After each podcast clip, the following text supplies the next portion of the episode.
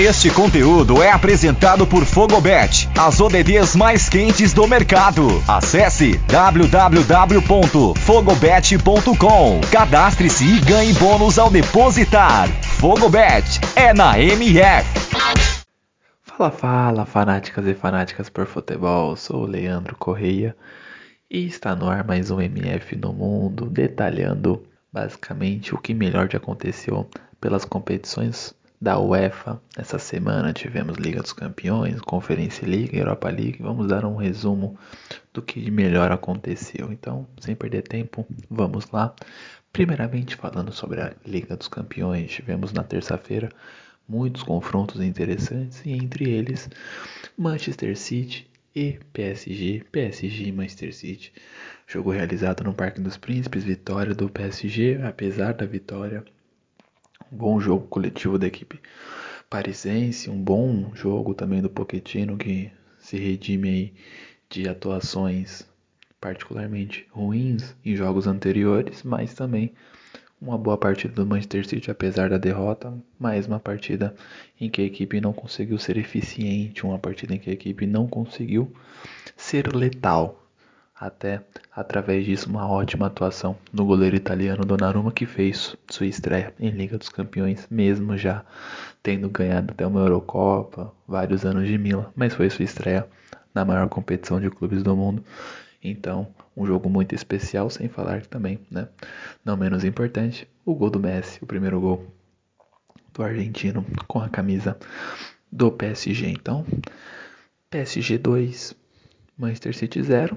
Outro jogo que também ficou emblemático nessa semana de Liga dos Campeões foi o jogo entre Real Madrid 1 Sheriff 2, jogo histórico. A equipe da Moldávia consegue de uma forma espetacular vencer o maior campeão da Champions, vencer o maior time dessa competição e de uma maneira bem contundente, fazendo 1 a 0, mesmo tendo sofrido empate, fez o 2 a 1 então buscou o resultado duas vezes e foi ali conclusivo e conseguiu ali, através também de uma ótima atuação do goleiro, conseguir os, os três pontos e o Sheriff é líder em um grupo em que temos Real Madrid, Shakhtar Donetsk e Inter de Milão. Então, campanha histórica da equipe da Moldávia.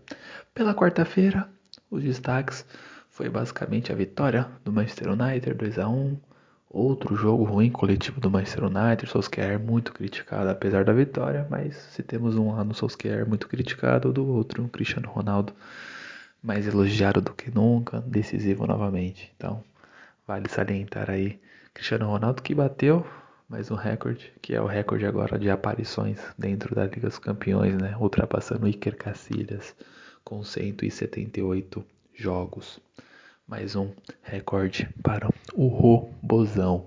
Um outro jogo também bem interessante nessa quarta-feira foi Juventus e Chelsea. Juventus vencendo o Chelsea, o Alegre mostrando ao mundo em que a Juventus é muito, é muito além de apenas um Cristiano Ronaldo e de bala no ataque, consegue vencer o atual campeão da Champions de uma forma contundente, de uma forma bem estratégica e consegue vencer jogando melhor, apesar da sua estratégia ser um pouco reativa.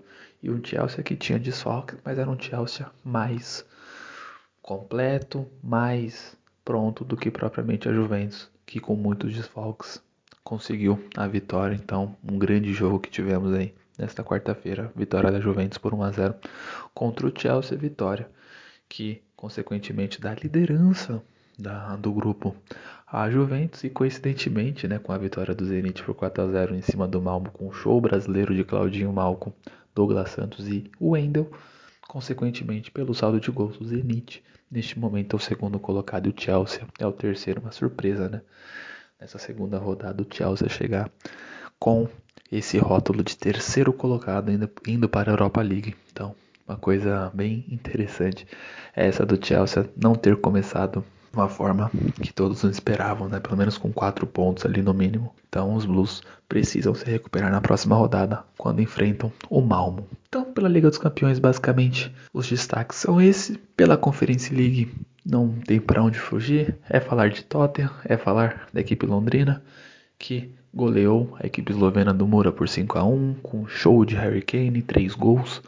Então, mais uma ótima atuação. Um Tottenham que não começou né, com vitória na, na Conference, a Conference League, por mais que é a terceira competição de clubes da, da, da UEFA é uma competição que tem times interessantes, sim, tem times do seu valor e o grupo do Tottenham é um exemplo disso. Com exceção do Mura, que é uma equipe eslovena, uma equipe emergente no cenário europeu, temos Rennes, que recentemente, né, recentemente não, né, mais especificamente na última temporada da Liga dos Campeões, e temos o Vitesse da Holanda, que é uma equipe totalmente tradicional holandesa e uma equipe que sempre tem valores individuais jovens, né, principalmente de equipes inglesas. Então, é um grupo chatinho, é um grupo um pouco complicado. Vale lembrar que a Conference League só classifica o líder. Então o Tottenham buscou uma vitória importante, um saldo de gol importante. Aí, 5 a 1 com hat-trick de Harry Kane. Pela Europa League, os destaques. É basicamente o empate do Olympique de Marselha, 0 a 0 quando o Galatasaray, um início de temporada muito oscilante do Sampaoli, muitas coisas a elogiar e muitas críticas a fazer, bem a la Sampaoli quando treinava Santos, quando treinou o Atlético Mineiro mais recentemente. Então, um resultado decepcionante aí para os franceses, vale lembrar que a França está com alguns problemas de coeficiente, perdeu a questão de ter quatro vagas para a Champions League, só tem três, perdeu, né? seu, seu quinto lugar ali no coeficiente para Portugal e precisa aí nos próximos três anos, quando vai ser novamente calculado a pontuação para garantir ali as colocações dos países, a França já precisa de agora lutar aí em todas as competições, seja Conference, Europa ou Champions, buscar essa colocação no coeficiente para voltar a ter quatro vagas para a Liga dos Campeões, né? Então resultados como o do Olympique são resultados preocupantes não só para o Olympique, mas também para o futebol francês. Um outro resultado um pouco surpreendente é a vitória do Legia Varsóvia em cima do Leicester. O Leicester que começou o a Europa League a mil contra o Napoli, um jogo muito aleatório, 2 a 2 um grande jogo, inclusive, que a MF transmitiu e eu tive a honra de participar ali comentando, um jogaço na primeira rodada da Europa League. E na segunda rodada esse grupo teve surpresas, né? Tanto o Legia vencendo o Leicester, quanto o Spartak vencendo o Napoli também por 3 a 2 O Napoli que foi com alguns reservas, o Spalletti faz o início de temporada muito interessante, muito interessante mesmo, sendo líder do campeonato italiano, um time que faz muitos gols, não sofre tantos, então consegue ter um equilíbrio ali defensivo e uma força ofensiva muito grande, mas dentro da Europa League não não se retrata isso, né? a questão defensiva, né? A questão ofensiva tá tudo certo, dois jogos, quatro gols, mas a questão defensiva tá complicada, tá complicada. Se a ofensividade temos aí quatro gols em dois jogos, a defensiva está um pouco complicada porque sofreu dois contra o Leicester fora de casa e agora em casa sofre três do Spartak, Spartak que surpreendentemente vira para cima do do Napoli e consegue ali junto com o Legia seriam os líderes do grupo e a Europa League é o mesmo contexto da Conference, né? Só classifica o primeiro colocado. Então, tanto o Napoli quanto o Leicester, que teoricamente eram os favoritos ao grupo, estão com problemas aí e precisam nas próximas quatro rodadas se reabilitarem e confirmarem aí o favoritismo para pelo menos ficar ali entre as duas primeiras colocação, colocações ou até mesmo ali garantindo sua vaga, porque seria uma surpresa muito grande tanto o Legia quanto o Spartak se classificarem e não o italiano ou o inglês. Mas é isso, pessoal. Fanáticas e fanáticos, esse foi o resumo do Lelê sobre as competições da UEFA nesta semana. Fique atento que na próxima semana teremos mais MF no mundo falando sobre o fim de semana do futebol europeu.